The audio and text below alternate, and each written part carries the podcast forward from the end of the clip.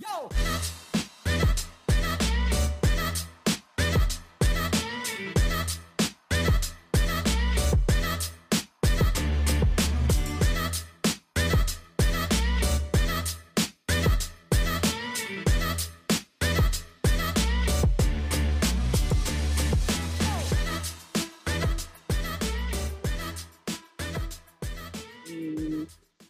Hola y bienvenidos al cuarto episodio del Sexo sobre la Mesa, educación sexual inclusiva para aquellos que hablan de sexo en la mesa o para quienes la practican sobre ella. Para los que no me conocen, mi nombre es Chila Huertas y tenemos aquí, ¿verdad?, a dos compañeras, colegas y andragogas, que lo es la señorita Yaira Reyes y Vivian Roque. Bueno, bueno, bueno, bueno, empezó, empezó vamos a ver, una de las cositas que siempre se pregunta es cómo pasaron el fin de semana. Súper rico, súper rico, bien emocionante, cosas nuevas, súper excited. súper ajoradita, pero fue, fue muy bueno. Lo, lo sentí súper productivo. A diferencia mía, que realmente me pasé limpiando y durmiendo, pero lo encontré bastante productivo. Sí. Exacto. Tenía que descansar, tenía que descansarlo. Bueno, hoy vamos a estar hablando de un tema que siempre se habla. Siempre se habla en las redes, en la mesa, en la cama, hasta cuando tenemos el celular en la mano siempre lo vemos, que es la pornografía, que está causando controversia en todas las redes sociales desde hace, uff, yo creo realmente como desde que mi papá me tenía en la bajo antes. Realmente es un tema, es un tema que todo el mundo tiene que hablar, tenga que ver o no tenga que ver, todo el mundo tiene que hablar con la, ¿verdad? Tener que hablar de la pornografía. Pero antes de comenzar el tema, tengo que dar una, ¿verdad? una pequeña advertencia. Este, que es verdad para muchas de las personas que puede ser sensible estos temas que estamos hablando, por tal razón, advertimos, ¿verdad?, que este podcast contiene temas de sexualidad explícita y con propósitos educativos siempre, ¿verdad? En beneficio y promoción a la sexualidad y que en ningún momento, ¿verdad? Estas tres andragogas que estamos aquí intentamos atentar en contra de los principios éticos y morales de las personas que nos están viendo o escuchando. Y es por eso, ¿verdad?, que les solicitamos total discreción. Ahora vamos a ver, vamos a ver, voy aquí este, el porno, que todo el mundo quiere saber del porno, todo el mundo no quiere saber. Aquí como buenos boricuas, todos sabemos del porno, todos sabemos qué es el porno, la pornografía, así que les voy a introducir, como decimos en el mal español, ¿verdad? Este, un poquito de lo que es la pornografía. ¿Qué es la pornografía como tal? La pornografía es cualquier material ¿verdad? Que representa o describe el cuerpo humano o la conducta sexual de una manera que despierta sentimientos sexuales, porque despierta todo eso que no sabíamos que teníamos, porque a veces pues, sudamos y no sabemos ni cómo es que estamos sudando viendo esas imágenes. Este, es una presentación abierta y cruda del sexo que busca producir excitación. Ese es el principio, ese es el propósito de la pornografía, que es la excitación humana.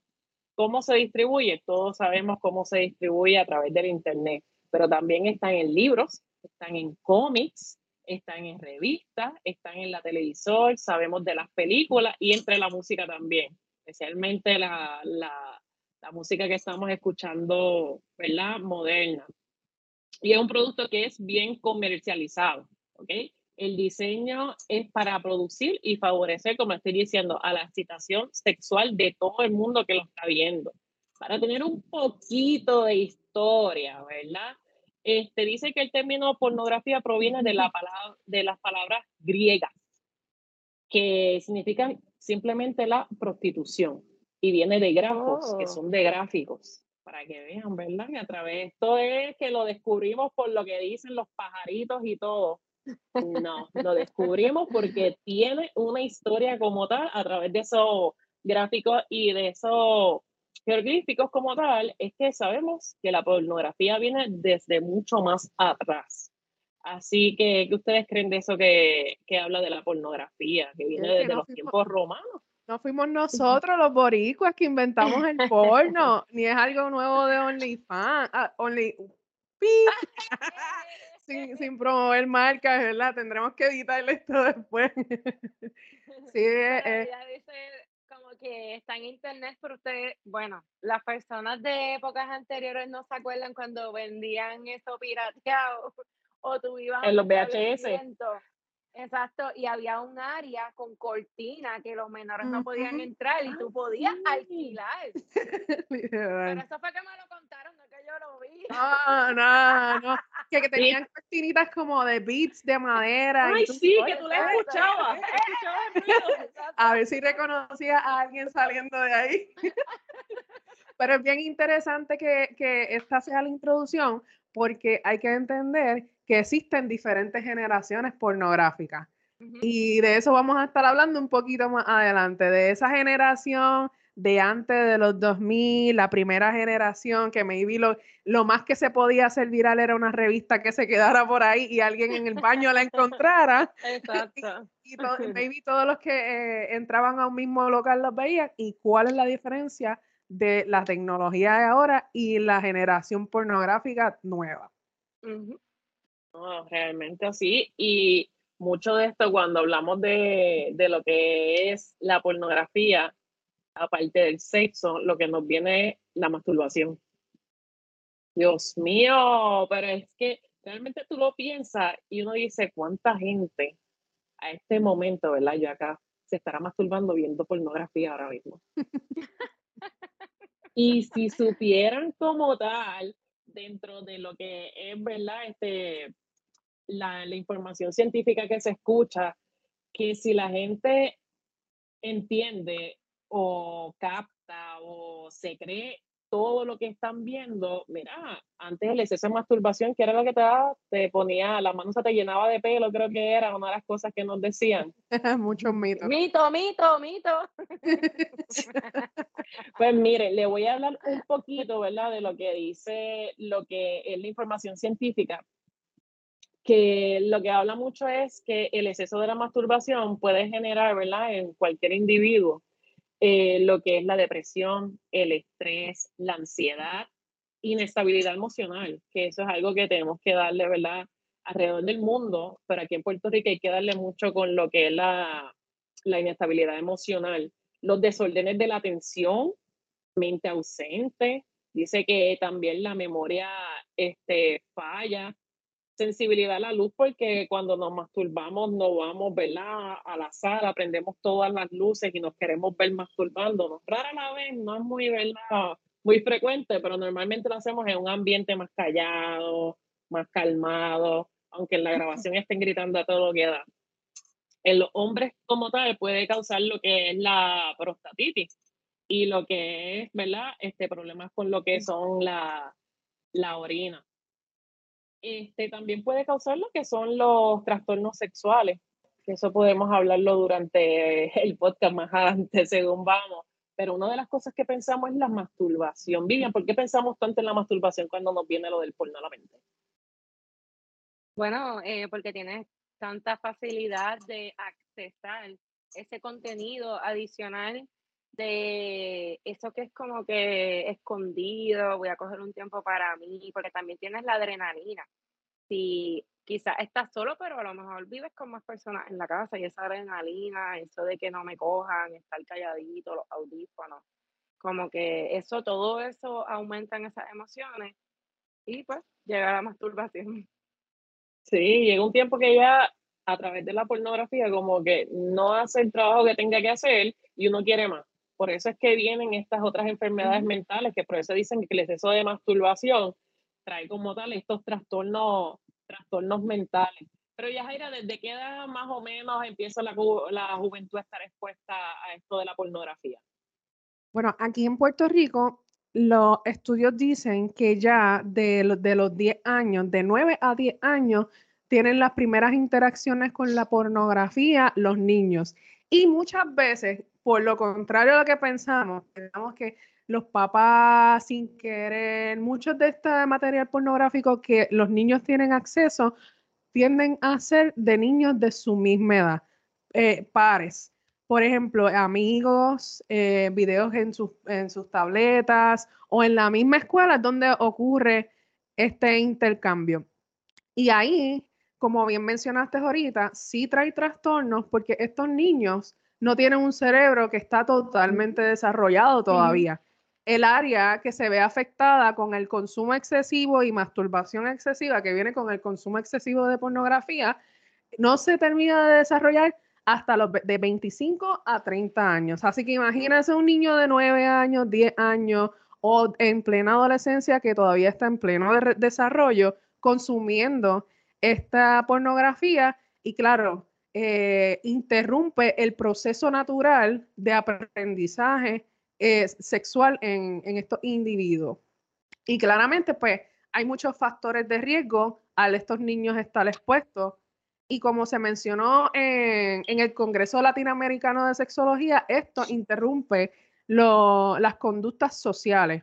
Por ejemplo, esto puede llevar a que los niños se retraigan, a que tengan un currículo sexual eh, perturbado, y no, no hablo de perverso, sino perturbado.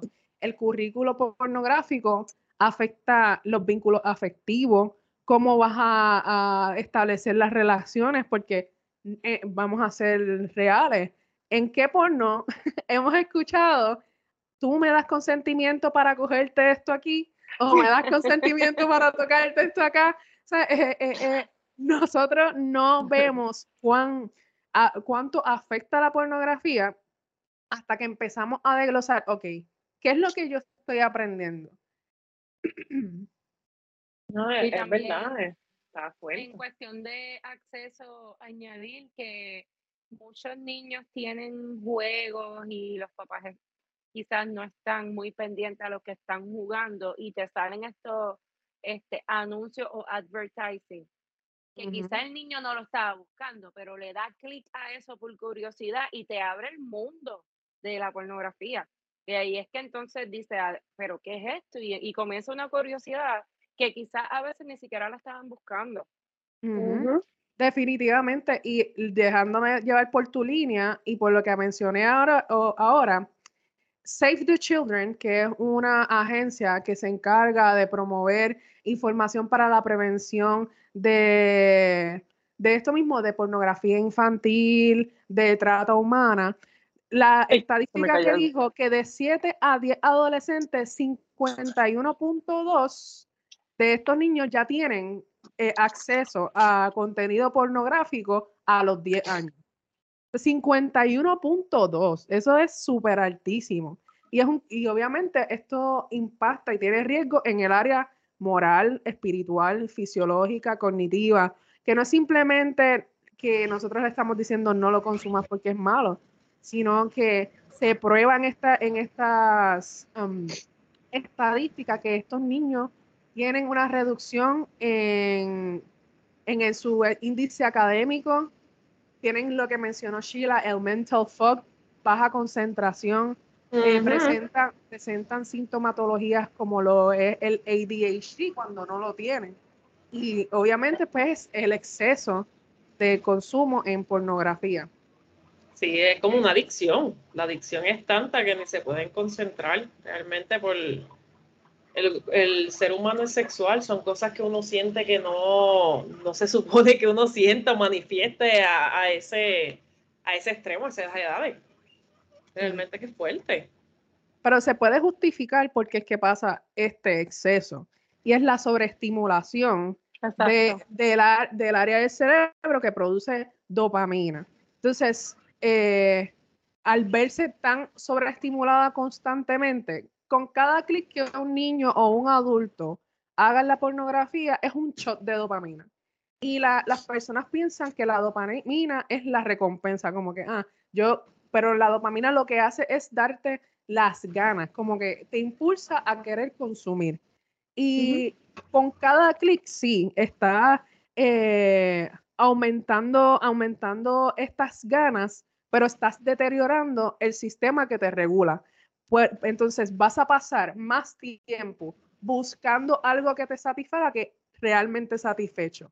Entonces, eso lleva a un patrón, como que cuando maybe nos podemos, bueno, no digo me podemos identificar a la persona que consuma, que consuma excesivamente o que consuma porno, puede relacionarse con el hecho de que maybe estamos scrolling, scrolling, scrolling, scrolling y como que maybe empezamos con tres scrolling y ya llevamos 20 minutos, 30 minutos y no nos hemos dado cuenta que estamos invirtiendo o, consumiendo tanto tiempo tratando de, buscar ese video que nos motive.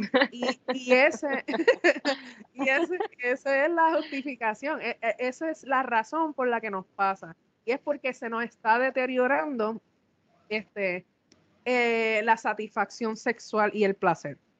Esa, esa área de regulación. Que el riesgo como tal, o sea, hay, hay un riesgo que existe, pero como tal el riesgo por lo menos que tú piensas como tal, cuál es el riesgo de tener la pornografía de tan, porque hay porno está gratis. O sea, de tan fácil es, acceso a, los niños. Bueno, a los niños no, a todo el mundo que entra. Como dice Vivian, a veces le vamos a, el nene le quiere dar a la X, en vez de darle a la X, le da a la imagen y sale esta mujer con esos mega globos por seno o salen otras cosas que no quiero imaginarme. Pero como tal, ¿verdad? Dentro de lo que estás diciendo, ¿Tú entiendes que hay algún riesgo la exposición de esto como tal en las redes sociales? Pues hay muchísimo riesgo. Entre esto, como habíamos mencionado en el podcast anterior, esto, como las personas no quieren tener un currículo educativo sexual, la pornografía se vuelve el currículo. Porque no porque yo como papá o como maestro o como persona en sociedad, porque todos somos agentes sociales, aunque la gente no quiera admitir que las demás personas educan a sus hijos, realmente los niños van a buscar una fuente. Está en nosotros saber si va a ser una fuente con información integral y legítima y correcta o si va a ser el vecino, la vecina que no sabe nada de sexualidad. ¿Qué pasa? Cuando dejamos que la educación sea basada en pornografía, tenemos alteraciones como por ejemplo, no se discuten eh, cuáles los que establecen los roles de género. Así que según la pornografía, yo tengo que tener el pene grande para una oh, persona viril y, un macho, como dicen por ahí. Entonces, ¿qué pasan con estas personas con pene que desconocen el tamaño average, que ven, eh, que ven pornografía violenta y entienden que esta es la forma en que se tiene que tener una relación para que sea satisfactoria. Ninguna, ni, ninguna pornografía comienza con un vínculo afectivo, ni, ni, tampoco te dice, está, bien, es, todo tranquilo, un abrazo, un, un beso, ¿verdad? Mala drama. Ahora mismo hay directores pornográficos que están haciendo otro tipo de pornografía, pero yo sé que eso es un tema para otro, para, otro episodio. otro, pero, episodio. Sí, pero hay que entender que este tipo de pornografía lo que hace es normalizar la violencia entre los adolescentes. Entonces, se forman, eh, como mencionaste, los complejos, como por ejemplo, yo no tengo el cuerpo que se supone que yo tenga porque en la porno este, crea esta... En la porno hay... en la, en la porno no es... Exactamente, no se habla de la diversidad corporal, no se habla que los chichos son lindos, que, que, que mi, que mi vagina, mi vulva, ¿verdad? Disculpa, la vulva, no tiene que ser eh, pequeña, recogida. Entonces, cuando yo veo eso, yo digo, mi cuerpo no es así, mi cuerpo está mal. Y crea este rechazo a, mi propio cuerpo, esta disforia maybe de, de género que después tengo. Hay, hay mucho riesgo, mucho riesgo de la conducta, mucho riesgo en cómo yo voy a, a incurrir en, en conductas de riesgo, por ejemplo. Yo nunca he visto tampoco una, una película o que se pongan el profiláctico, comiencen, vamos a quitarlo y vamos a ponerlo, tengo el consentimiento, quieres con o no. O sea, e, estas conversaciones que se deben dar en una relación, ¿verdad? Este, esta eh, comunicación asertiva no se da en el porno. Entonces, maybe como un adulto, maybe con con un conocimiento básico puede decir, sí, el porno no es real, pero un adolescente, ¿qué va, qué va a saber? Y lo que pasa también es que si nos ponemos a comparar la accesibilidad a la porno en los tiempos de antes era una revista o lo que estábamos discutiendo ahorita que se alquilaba algo, pero era todo un secreto, a cómo está tan accesible hoy en día cuando esos padres se enfrentan con este adolescente que tiene un mundo de internet por explorar, ese choque de cómo le hablo, cómo le explico, la cultura de hay falta de educación de los padres, pues obviamente no van a saber manejar la situación. A veces hasta prefieren como que hacer caso omiso y ellos saben lo que está pasando y como padres no se atreven a hacer un approach. Pues entonces estamos permitiendo que esa falta de educación continúe desde los padres hasta los hijos. Mm, exactamente. En todo, incluso ahora mismo muchos de los padres no saben como tal que nosotras existimos, por decirlo así, ¿verdad? Dentro de la aprobación de, dentro de la profesión, ¿verdad? Lo que es andragogía, que estamos para educar. Que hay cosas, ¿verdad? Que tú como papá no sabes, no sabes cómo decírselo, no sabes, pues no sabes que existen estas personas como nosotras que estamos estudiando, que estudiamos y que sabemos lo que estamos hablando y se te puede dar, como quien dice, esos tips para ese approach que necesitas, porque como dice Yajaira, las personas con pene, pues lo que dicen es, ah, a tener bien grande, grueso, y sin embargo, las mujeres con vulva lo que piensan es que, ah, yo lo quiero grande, lo quiero grueso, cuando sabe como tal que existe un tamaño. O sea, que la, la vagina como tal tiene un tamaño para recibir, no esos penes gigantescos que o sea, son muchas cosas que es verdad, y están expuestos desde tan pequeños y están expuestos los adolescentes que lo que miran como tal es lo que es una fantasía, o sea, lo que es una fantasía. Y ahora pregunto yo como tal, Vivian, de como tal, lo que es la fantasía versus la realidad, porque no sabemos, ¿verdad? Sabemos que la pornografía no es real, pero los adolescentes no lo saben. Mitos y tabú, ¿has escuchado algo como tal de la pornografía?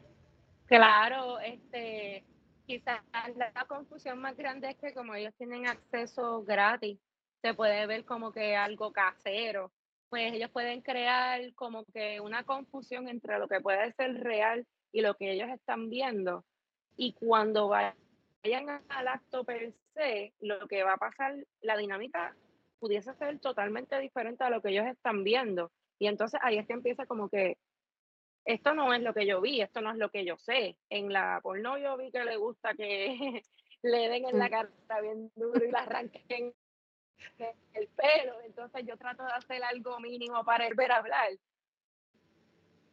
Y es lo que ustedes también mencionaron, que todas esas dinámicas, como un sexo anal y vaginal en el mismo video, que esté como un intercambio constante, entonces no entienden esa dinámica de que la higiene, este, esas bacterias que se pueden cruzar pueden crear infecciones.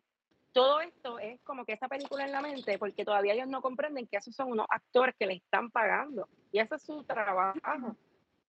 Y aunque pudiésemos mencionar que hay un físico específico, pero realmente ahora tú puedes conseguir videos de porno con específicos como si de qué parte del mundo estés buscando o el, color de la piel, o sea, exacto, hay categorías, categorías que hemos encontrado.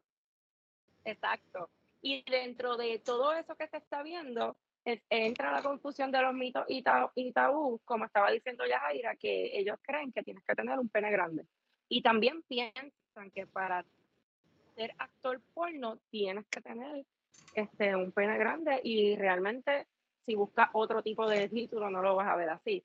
Que todos los orgasmos son fingidos. Es un mito porque dice que quizás pudiese suceder que el orgasmo que esté sucediendo en el video es real, pero ¿cómo vamos a saber? Exactamente. como con un tipo de actuación. Otro mito es que solamente los hombres ven porno. Entonces, dicen como que si las mujeres quieren ver porno, ¿eh? ¿Qué pasó? Las actrices son promiscuas y por ende, si te buscas una pareja que es actriz porno, vas a recibir todo lo que hacen en esta película, tú también lo vas a tener con esta pareja. Y es algo que me causa mucha curiosidad porque hay una persona que es actriz porno y ella postea cosas así en su cuenta de Instagram. De que quizás lo pudiesen hacer jocoso, pero viene a la realidad de que no porque ella trabaje en la industria de la pornografía significa que ella va a ser igual con su pareja, con las otras parejas que tengan. un mito que me causa, este, que causa mucho revuelo es que si ves porno homosexual, eres homosexual. ¿Qué tú crees de eso? Que las prácticas sexuales, las prácticas sexuales, las personas, por eso es que es bien importante conocer las terminologías de la sexualidad. Porque las personas, cuando nosotros hablamos de términos y cosas como esas, ah, se están inventando palabras, pero no, no es inventando ese vocabulario. Hay que distinguir entre mis prácticas sexuales, mi orientación sexual, mi género, mi identidad de género. Y la gente le pesa y le pesará y nosotras estamos aquí para, ah, para seguir hablando y, y promoviendo la educación, pero la importancia es que cuando tú no conoces la diferencia, tú mismo eras un límite para explorar. Tú mismo formas un límite en tu educación. ¿Por qué? Porque si piensas, ¿verdad? No debería ser de esta forma, pero si tú asocias en consumir un tipo de pornografía o de experimentar prácticas sexuales simplemente porque entiendes que estas prácticas van a cambiar tu orientación, yo no lo hago tampoco. ¿Entiendes? Como que si, si tengo una inseguridad, claramente yo entiendo que es un mito, pero dentro de la cabeza de estas personas que no está claro qué significa qué cosa y cómo es que hay la diferencia, pues ellos mismos se vuelven limitantes. Y, o el mensaje que llevan es limitante. Exactamente. Y dejando la línea que estaba diciendo Chila, en el que si el porno es real o no, eh, el porno en nuestro cerebro es real. Porque nuestro cerebro es primitivo y no sabe distinguir la, entre eh, lo que está pasando realmente y lo que es ficticio. Químicamente no lo sabe distinguir. Entonces, ¿qué pasa con esto? Si vamos, porque hay un, experimento que lo hizo un zoólogo, que un zoólogo, y tú dices como que Mucho un zoólogo y qué tiene que ver con la sexualidad. Obviamente, pues él habla de los estímulos supernaturales.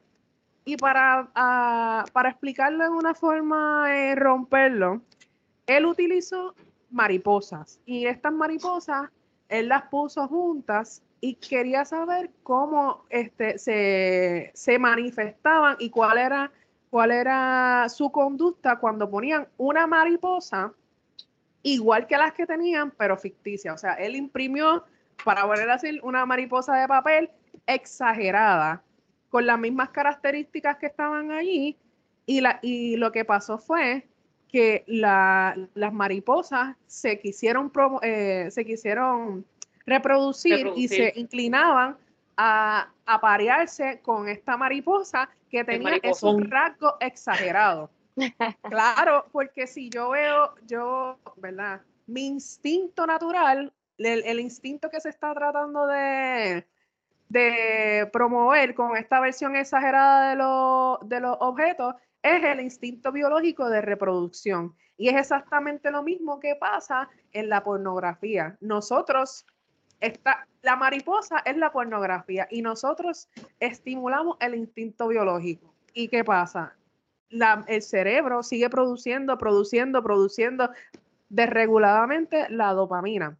Y ahí es donde caemos en conducta de mm. riesgo con la, con, con la pornografía.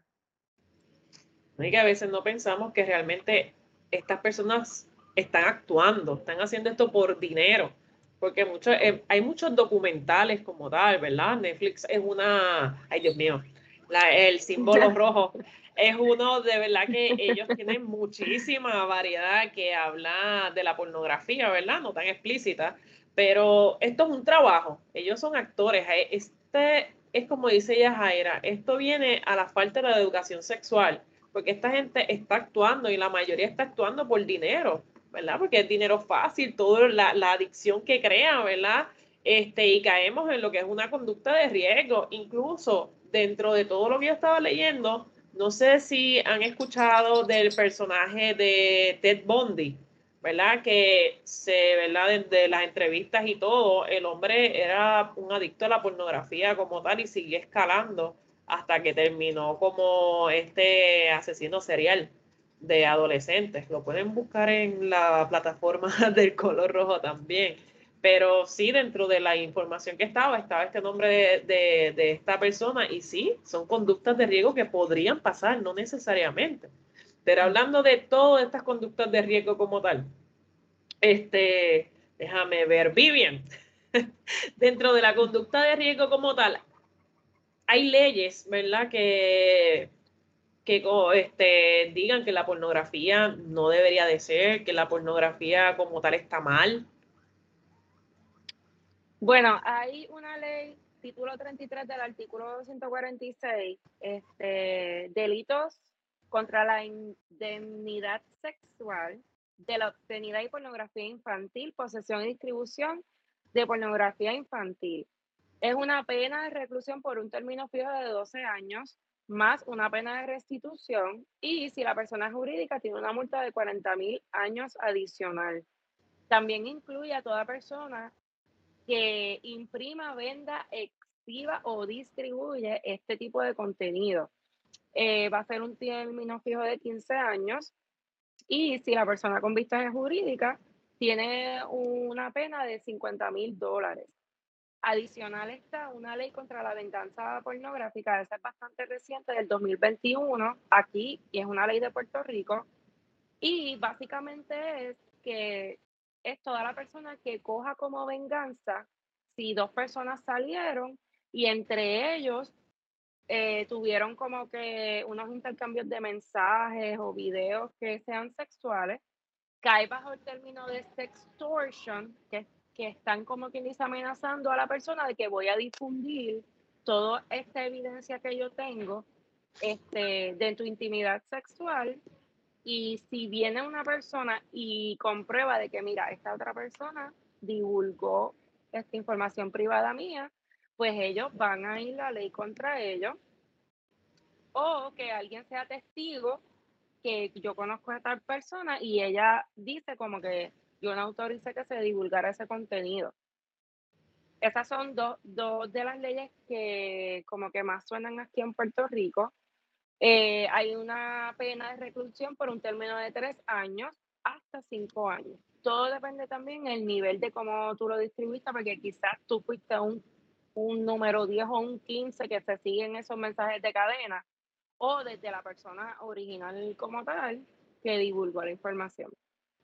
que aquí más bien también este, cae lo que es la, pornografía infantil, que es el que aparece en los registros de, pedofilia y pedófilos, que eso según lo que vayan, lo que hayan publicado o hayan distribuido es la cadena. Pero la última que dijiste, encuentro que es bastante cierta y necesaria, porque aquí hay, con lo que estamos de la tecnología, lo que es el sex texting y lo que son las imágenes que están por ahí, de verdad que se supone que es algo privado.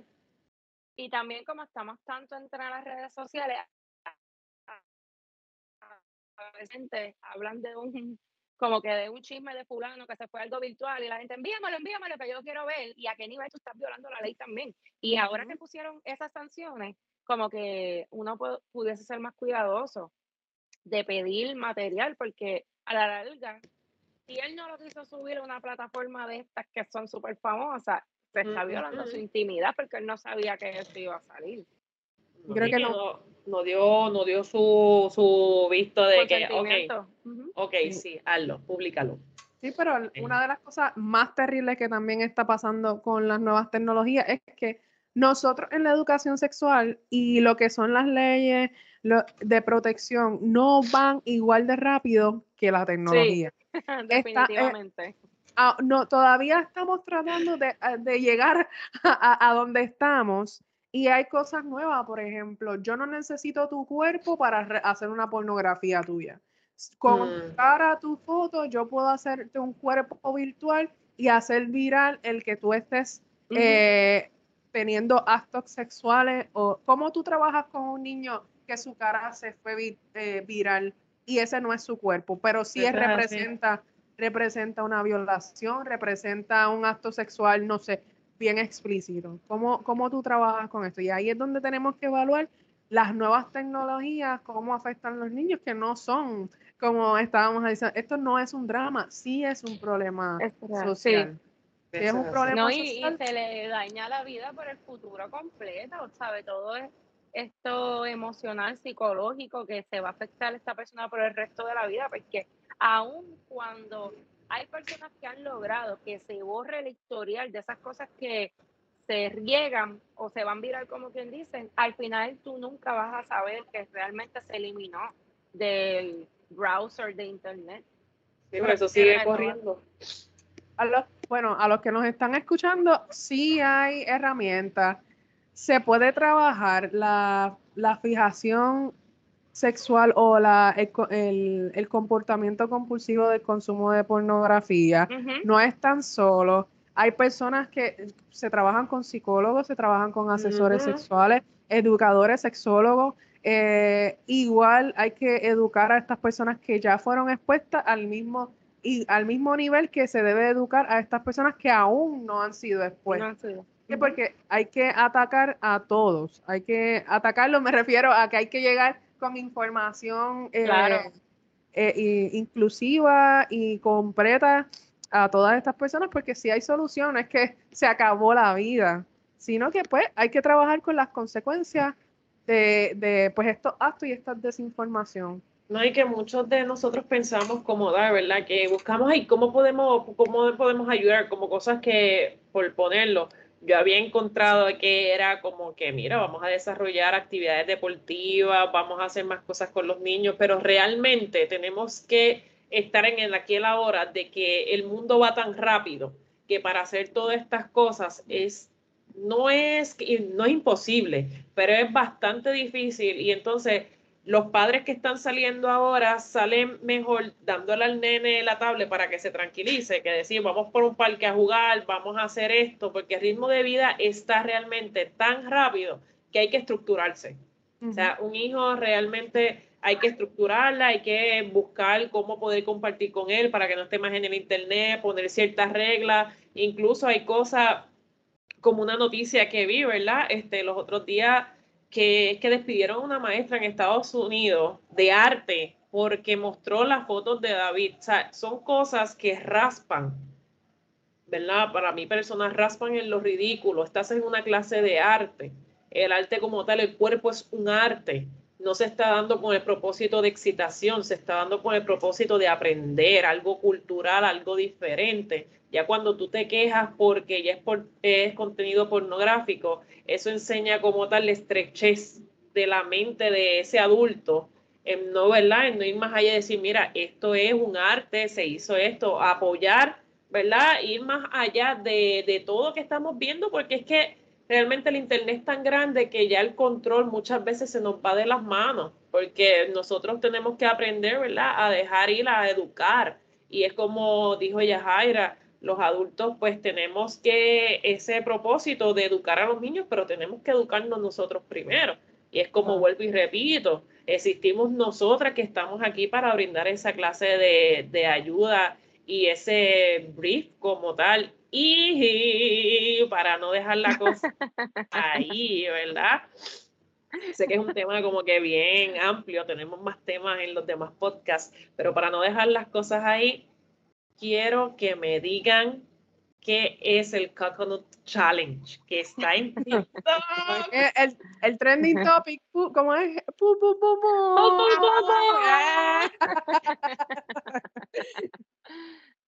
El Coconut Challenge eh, es algo que se fue viral por dos cantantes de los géneros de RB, correcto.